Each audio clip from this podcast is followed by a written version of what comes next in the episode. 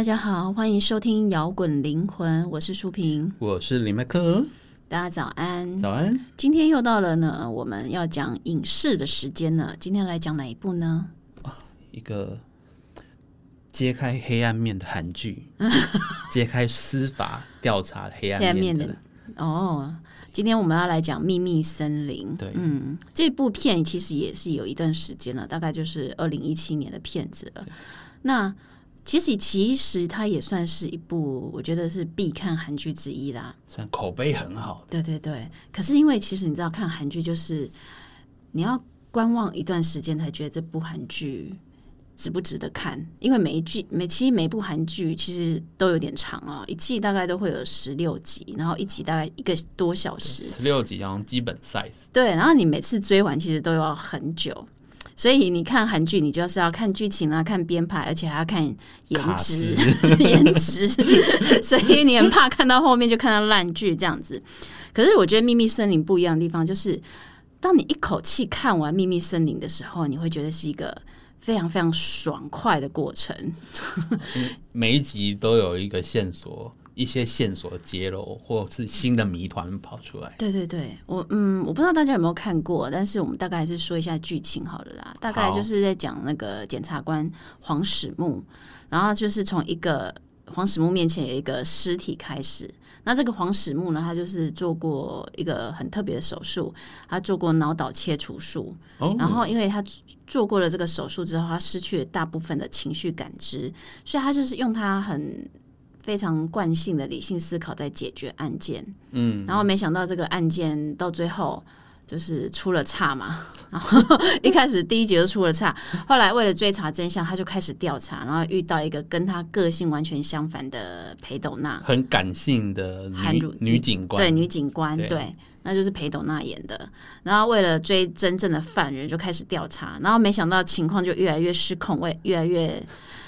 没想到这条线拉起来是整个一串的 整个大体系。对，然后就是随着内容越来越深入啊，然后你会发现有杀人动机嫌疑的越来越多，然后一直一直揭开检察厅内部秘密的故事。嗯，我我我觉得这这整个故事就是几乎就是逻辑非常严谨啊，虽然案件只有。基基本上只有算一个吧。对，因为因为因为男主角的设定上，对，是一个案件，但是牵扯到很多，非常多，要用十六集来解密。对，因因为男主角被设定成他完全脸上都不会有表情，从头到尾只会有认真紧张的神色。对，就认真专注，然后我要办案，所以有点眉头微皱这样子。对，所以你你但你看完这十六集，你不会觉得无聊。我们刚刚说很怕看韩剧，看到最后的时候就觉得，唉。只想叹气的那一种，但是这个因为这整个剧情就很紧凑，而且你在猜那个真凶过程就蛮刺激的，有各种的反转，所以说真的，你没有看到最后，你会完全猜不到凶手，因为嗯，就会充满各种可能性。因为从第一集他们就搞错凶手了，对对对，冤狱啊，所以你会有一种充满迷雾，在迷雾里面找线索的感觉。其实我觉得这个编剧也是真的蛮厉害的啦。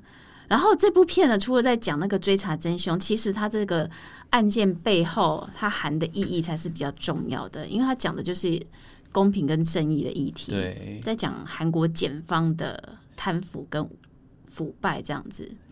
就其实每一次这一种主题，大家心里就会觉得说，嗯，哦，其实我们都蛮知道会收钱啊，会有贪污啊，会有你因为上面的压力啊，所以你没有办法去。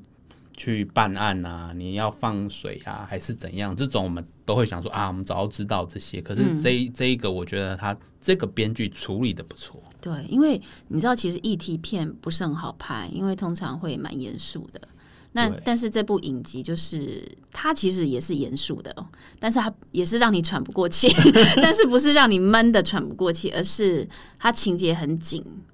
很紧凑，然后它很事件发展很缜密，所以即使是这么硬的剧情，可是你看的时候其实是会让你目不转睛，而且有一种很过瘾的感觉。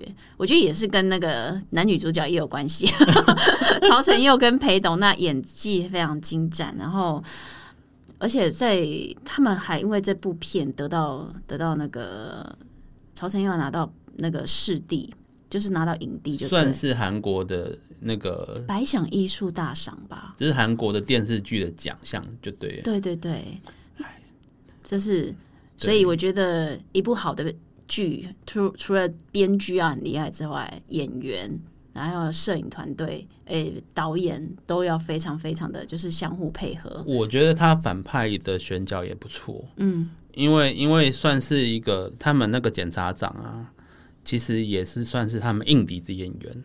在有些戏里面，他会他大部分是演好人，对。然后觉得哦，这一部他竟然演坏人，对。所以他的里面的就是，嗯，我觉得都会让你。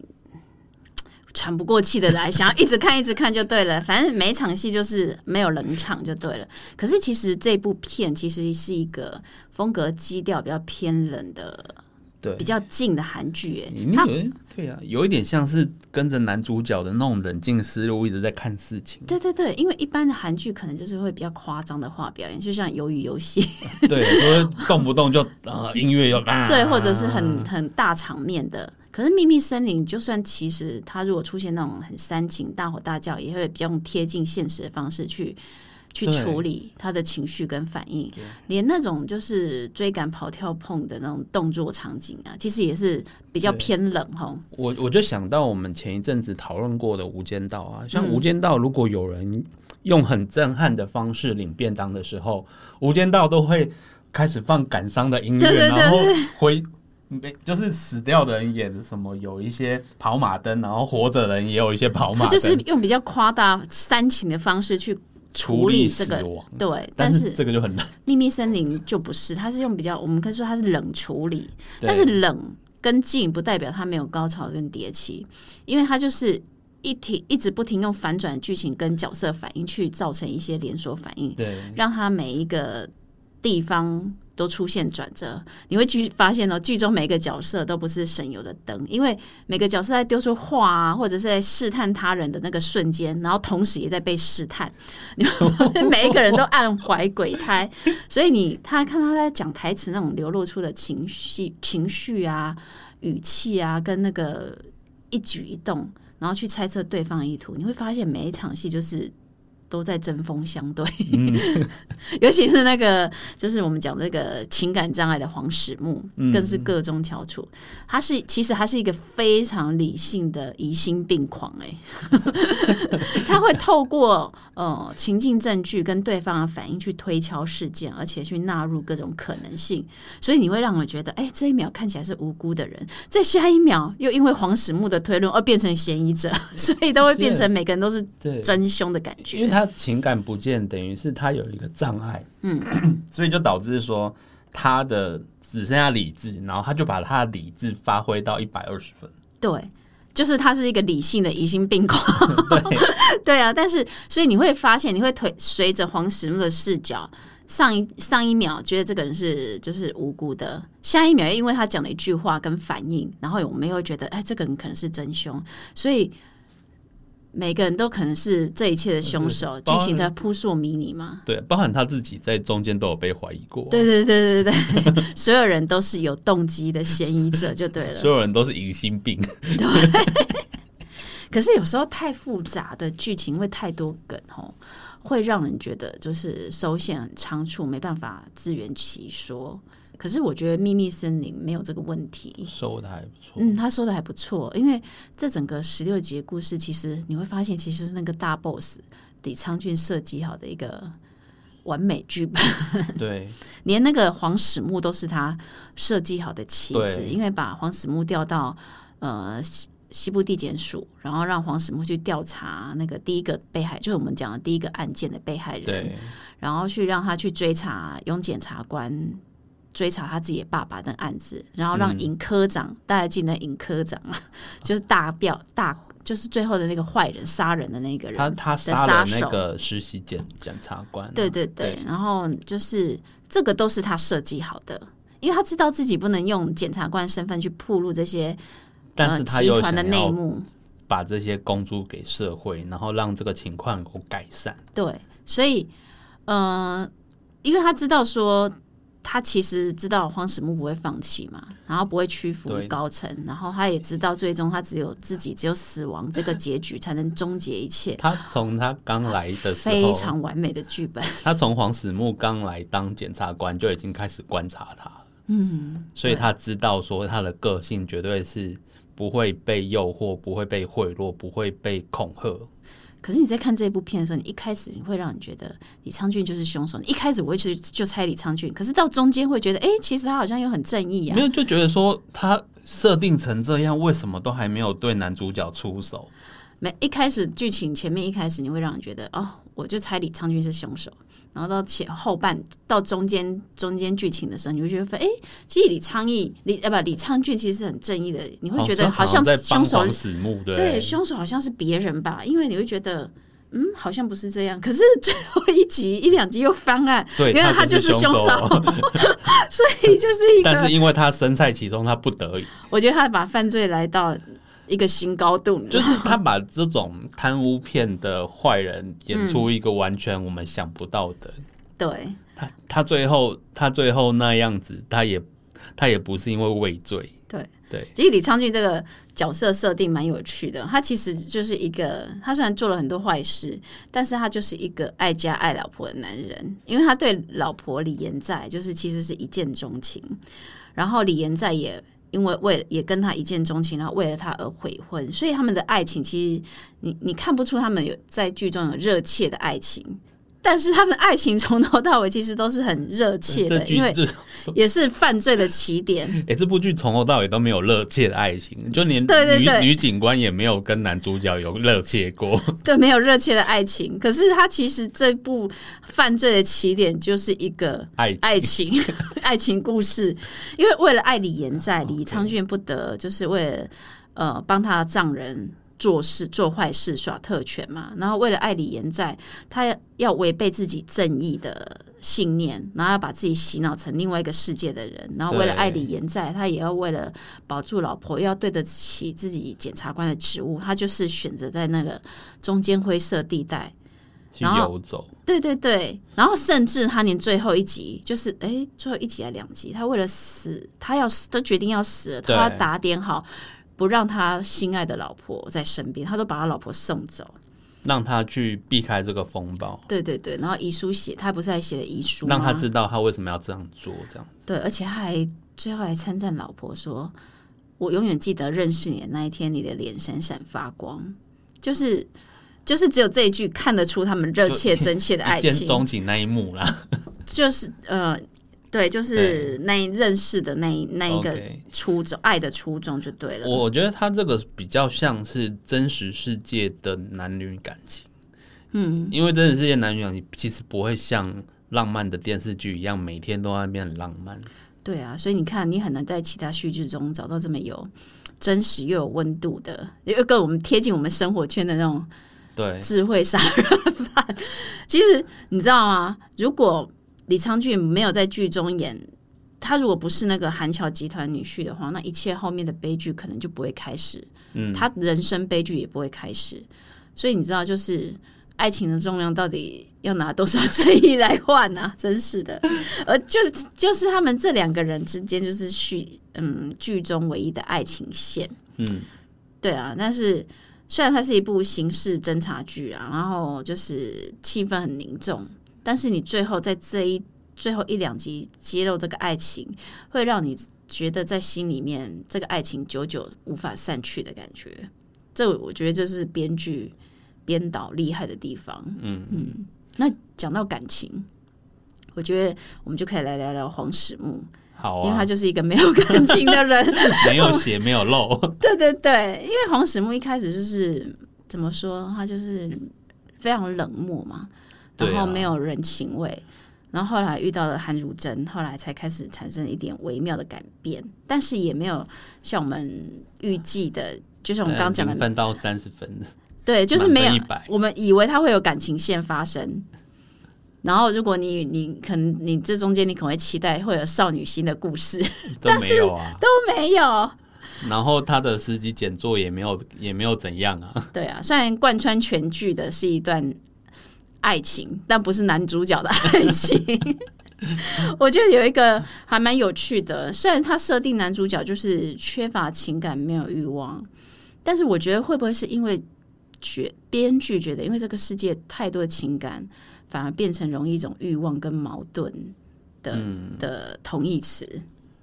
虽然我们知道人类情感不是只有欲望跟悲伤啊，当然也有恐惧呀，对啊，当然也有正向的，也有温暖啊，也有关怀等等。但是有时候你知道，就是会有一种。负面的才会让你印象深刻，尤其有尤其这种连续剧，有时候他就需要用撒狗血狗血的方式，让观众想看下一集。对，可是你知道吗？因为我们刚刚讲这部片的最终的核心就在讲公理跟正义嘛。对，所以你会发现，哎，最终很讽刺的是，要维持正义的这个人呢，竟然是一个没有情感的人。所以说，嗯，怎么说呢？是在告诉我们说，在正确在正义道路上，或者是你要选择一条真实，像这种就是充满就是荆棘的道路，你要不受影响，能够一步一步向前的人，是不是只有没有太多情感的人才可以？我就有在想这个，就是嗯，因为我们他为了说服观众，他必须要是不是因为为了说服我们相信他是这么正义的人，所以要把他写成在情绪上有障碍？对。我跟你讲，因为连黄始木这个名字都都很有趣，起始的始，树木的木吗，一开始就是木头，从自始至终从来没有动摇。也也有一种就是安静在自己的本分中持续努力的人，嗯嗯。因为我觉得，也许他也是在告诉我们说，不会被支配的人，就是因为没你没有欲望，没有这样太多的呃，就是感情情感。的的人才能够坚持自己的道路，因为你只要有有正常的情感，他有太多种方式可以去威胁利诱了。对对，这嗯，但我觉得人哈，有时候在面对那种苦难，或者是有一些嗯，不论你遇到什么关系的矛盾的时候，我们可能会希望自己跟黄始木一样，就是什么感觉都没有，不要被动摇。对对对，但我觉得真实人生。虽然这是编剧故剧中告诉我们的，但我自己本身觉得说，真实人生你还是要大声笑、大声哭，我觉得才是比较真实而且比较好的人生，比较健康啊。当然，因为我们没有人会故意去选择错误的嘛，对，或者是说没有道德的路。但是有时候你嗯选择正确的方向，会比选择轻松的路，呃，选择正确的路反而会比较。没有那么轻松，会比较累。错误的那条路一定看起来都会比较轻松且而且让人家比较容易踏出去。但一旦你做了选择，你就是不同的结局了嘛？对。不过选错误的那条路也是很辛苦啊，就是你一选择下去，你就开始担心哪一天事情败露，就一切都毁了。所以结局就会不一样。那你选择正义路，其实也是会，就是。会跌跌撞撞，就像黄始木，他选择正确的路，然后一路上还是很受伤嘛，然后而且还遇到那种就是被误会，就有点现代不由现代陶渊明吧，你就一直被贬官，然后去到哪要做，反正就是做很多事情都碰壁这样。对对对，但是他后来还是勇敢承担跟坚持他的信念嘛。我觉得我们也许我们的社会就是需要像这样子的人，我们也都呃期许自己能够做成。做这样子的人，也许现在还做不到啦。但是如果你身边你自己做不到没关系，但如果你身边有这样的人的话呢，你就是不要落井下石，不要成为那个人家身不由己的一个理由。我觉得这个这种就是冷漠的人啊，不是说他没良心，是说他。很理性的人，可能一百个人大概出一个左右，然后这个这个世界就是需要这种百分之一的人，对，去维持一个社会的底线、道德底线。对，所以这部片就是围绕就是一个复仇杀人刑事片啊，然后又有侦查贪污的整个过程。嗯嗯，我我觉得就是它没有多余的剧情啊，而且每一句台词都好像都很厉害。占了很大比例，有时候你会漏掉一句话，你就必须再回去看要有点专心看对这部对对片。对对对，然后因因为一般韩剧有时候就是每一集都会有个放松时刻，就是里面的角色在那边闲聊啊，其实顺便夜配一下，有没有？哎，韩剧其实很很喜欢有一些没有推动剧情发展，但是它我完全不重要的小桥段。对对对对，有一个，哎，你有看过《鬼怪》吗？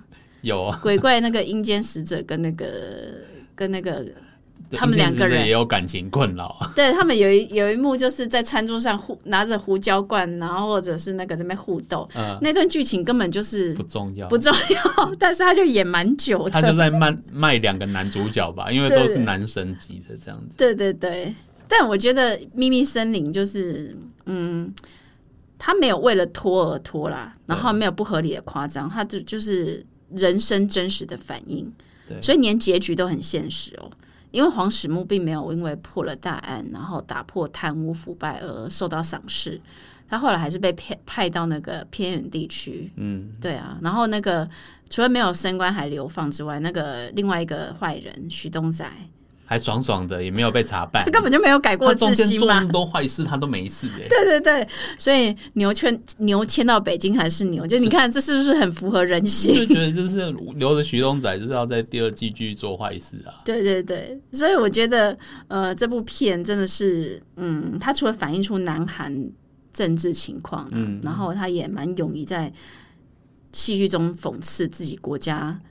堕落跟黑箱作业的 可怕。我觉得近年来韩国很多戏剧作品都是在包装这样的议题片，其实蛮令人钦佩的。然后《秘密森林》这个剧本是是其实台湾跟日本也都有拍，哦，真的吗？就是有类似的片名，然后也都是有点就是揭开黑暗面，对对，嗯，但是我觉得对那有值得讨论的片子的话，我们来讨论。对之后可以好 看看有没有一样好看。，OK OK，对好。那嗯，秘密森林虽然在讲一个就是布满秘密的森林权利的贪腐故事啊，嗯，但我觉得它也是在指每个人都可以在这片森林成长成一个坚定稳固的树木，这样子。嗯嗯，对啊。然后虽然我们主主角是没有感情的，对，然后我们也不要为了因为一个没有感情，然后好像必须独自生存的主角觉得难过。那希望我们都可以越来越勇敢，也希望没有人需要为孤独去叹气。嗯，对，秘密森林有点沉重，但是它又有点让人就是很多很多的损失，值得大家去看，也推荐大家去看。对，嗯，我觉得啊，就是主角他虽然失去掉大部分感情，但他人性有留下来，嗯，所以他知道什么是对的，嗯，他起码有被教育的。对，对，那也希望大家就是说，在未来啊，就是即使你面对这种很多你不得已去做选择的时候啊，嗯。去可以想想人性好的那一面，嗯，然后再来做选择。对。好了，希望我们大家都越来越成为一个森林里面的勇敢的树木。好，老树精。对对对，OK，好了，那我们摇滚灵魂魂下周见，下周见，拜拜，拜拜。最后的最后，感谢大家收听我们的节目。如果你喜欢我们的节目，欢迎到 Apple Podcast 或 Spotify 订阅我们的节目，也别忘了给我们五星评分、留言鼓励哦。五星五星。明天又是上班日啦，让我们大家一起坚强的面对吧。我我们下周见。